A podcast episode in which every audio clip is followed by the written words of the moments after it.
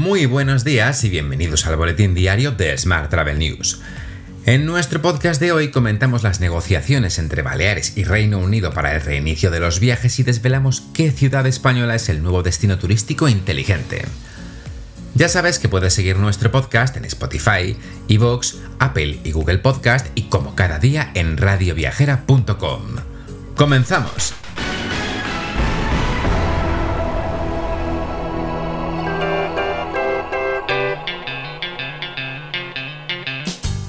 Reino Unido aún no desvela si Baleares tendrá trato especial como semáforo verde.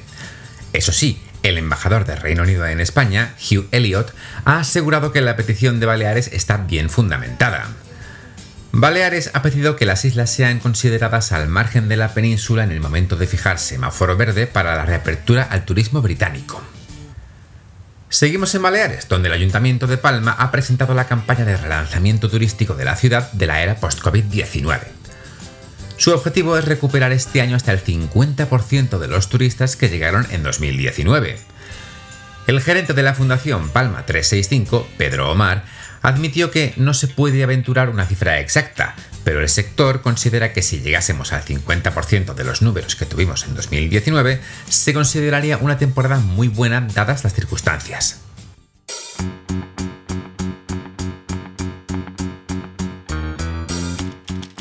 Vamos con la información sobre agencias. Azul Marino Viajes reabre sus oficinas. La minorista levanta la persiana de sus flagships de Madrid y Barcelona este lunes. A lo largo del mes de mayo se irán valorando la reapertura del resto de oficinas de la red. Más asuntos. Jumbo Tours Group logra la doble certificación Biosphere Tourism. La empresa es una de las primeras del sector travel en obtener las certificaciones Biosphere y Biosphere Sustainable Lifestyle. Según la compañía, el objetivo no es solo satisfacer las necesidades actuales de los usuarios sin comprometer a las generaciones futuras. También se busca generar un impacto positivo en los lugares donde desarrollan su actividad.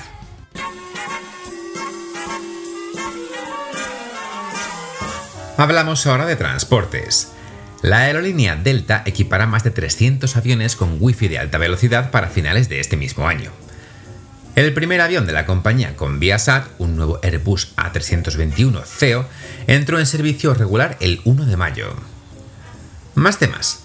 El aeropuerto London City se ha convertido en el primer gran aeropuerto internacional del mundo controlado totalmente por una torre digital de control del tráfico aéreo a distancia. Todos los vuelos de la programación de verano del aeropuerto serán guiados para aterrizar o despegar por los controladores aéreos situados a 115 kilómetros de distancia concretamente en el Centro de Control de Tráfico Aéreo de NATS en Swanwick. Esta tecnología supone un cambio en la gestión del tráfico aéreo mundial. Se espera que ayude al aeropuerto a satisfacer el aumento de la demanda de vuelos previsto para la temporada de verano.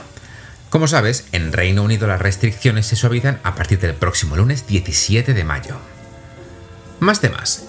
Air Nostrum conectará este verano Extremadura con Mallorca. La compañía ha puesto ya a la venta los billetes para estos vuelos que se operarán los jueves y los sábados. Dicha ruta empezará a estar operativa en las semanas centrales del verano, del 29 de julio al 4 de septiembre. Cambiamos de asunto. La Comisión Europea financiará 12 proyectos de transporte seguro y sostenible con más de 72 millones de euros. Tal y como leemos hoy en smartcity.es, estas iniciativas contribuirán al objetivo de la Unión Europea de conseguir que este sector sea más respetuoso con el medio ambiente. Asimismo, se facilitará el uso de combustibles alternativos y se mejorará la seguridad y la sostenibilidad. Mientras, Geotab colabora en el desarrollo de una solución de vehículo conectado para Europa y América Latina. Esta tecnología facilitará datos claves como localización GPS, acelerómetro y datos de la unidad electrónica del vehículo, la información obtenida pasará por un proceso de, anonimización, extrapolación y agregación que ayudará a garantizar la privacidad de los usuarios. Y hoy también te cuento que ser turista espacial será muy pronto posible con Blue Origin, la compañía que sabes que es de Amazon, de Jeff Bezos. Tal y como leemos hoy en Sataka, el próximo 5 de mayo se ponen a la venta las entradas, así que prepara la billetera porque, aunque no se conoce el precio, se estima que podría oscilar entre los 250.000 y los 300.000 dólares. Vamos con la información sobre destinos. Burgos ha recibido el distintivo de destino turístico inteligente. En el informe diagnóstico realizado por Segitur se pone de manifiesto que Burgos ha obtenido una, puntuación del 52,6%. Esto significa que en el proceso de conversión a DTI el destino ya comienza con la mitad del camino recorrido. Burgos ha obtenido un 63% en accesibilidad, gracias a iniciativas como el Plan Integral de Accesibilidad, el Plan de Movilidad o la disponibilidad de espacio físico accesible. Por su parte, el director general de Turismo y Comunidad Valenciana, Eric Campos, ha destacado que la Nucia será el primer destino turístico inteligente sobre el sustento del deporte. Campos ha resaltado que la Comunidad Valenciana cuenta con la única red autonómica de destinos turísticos inteligentes. Además, ha asegurado que existen unos requisitos muy estrictos para trabajar y para ir avanzando en los distintos niveles de medición. Mientras, la concejala delegada de Turismo del Ayuntamiento de Madrid, Almudena Maillo, ha participado en la primera Asamblea General de la Asociación Turismo Solidario 2020. Se trata de una entidad en la que se encuentran los principales agentes y representantes del sector turístico madrileño. Esta asociación nació en plena crisis de la COVID-19 con la unión de un grupo de empresas y profesionales del sector turístico. Entre todos los implicados aunaron fuerzas, conocimientos y experiencias para dar respuesta a las necesidades derivadas de la crisis. Así, se pusieron al servicio de los colectivos más vulnerables a través de campañas concretas que han ido desde la alimentación hasta la formación. Y hoy también te cuento que Asturias se presentará en Fitur como, como un destino de aventura y ecoturismo.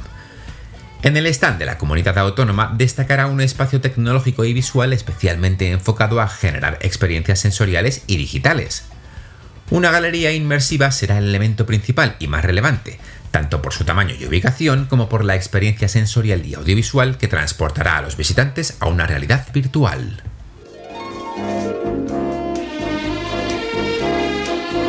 Hotel. Y terminamos hoy con la actualidad hotelera. Los hoteleros de la Costa del Sol aseguran que las reservas hoteleras se están animando para julio y agosto, pero no para ahora. El presidente de la Asociación de Empresarios Hoteleros de la Costa del Sol, José Luque, ha señalado que las reservas se están animando para los meses de julio y agosto, pero no para estos días, pese a la apertura de la movilidad interprovincial en Andalucía. Más temas. Palladium Hotel Group anuncia la reapertura de Hard Rock Hotel Ibiza y Agroturismo Satalaya en mayo. Hard Rock Hotel Ibiza iniciará la temporada de verano el próximo día 20 de mayo, mientras que Agroturismo Satalaya recibirá a sus huéspedes a partir del próximo 13 de mayo. Por su parte, Port Aventura World prepara su apertura también para el próximo 15 de mayo. Port Aventura World iniciará su actividad con la apertura de Port Aventura Park y Ferrari Land. Por su parte, Caribe Aquatic Park abrirá sus puertas el 23 de junio. A partir del mismo día 15 de mayo abrirán también los hoteles Hotel Colorado Creek, Hotel Portaventura y Hotel Gold River. Te dejo con esta noticia. Tienes más información, como siempre, en smarttravel.news. ¡Feliz semana!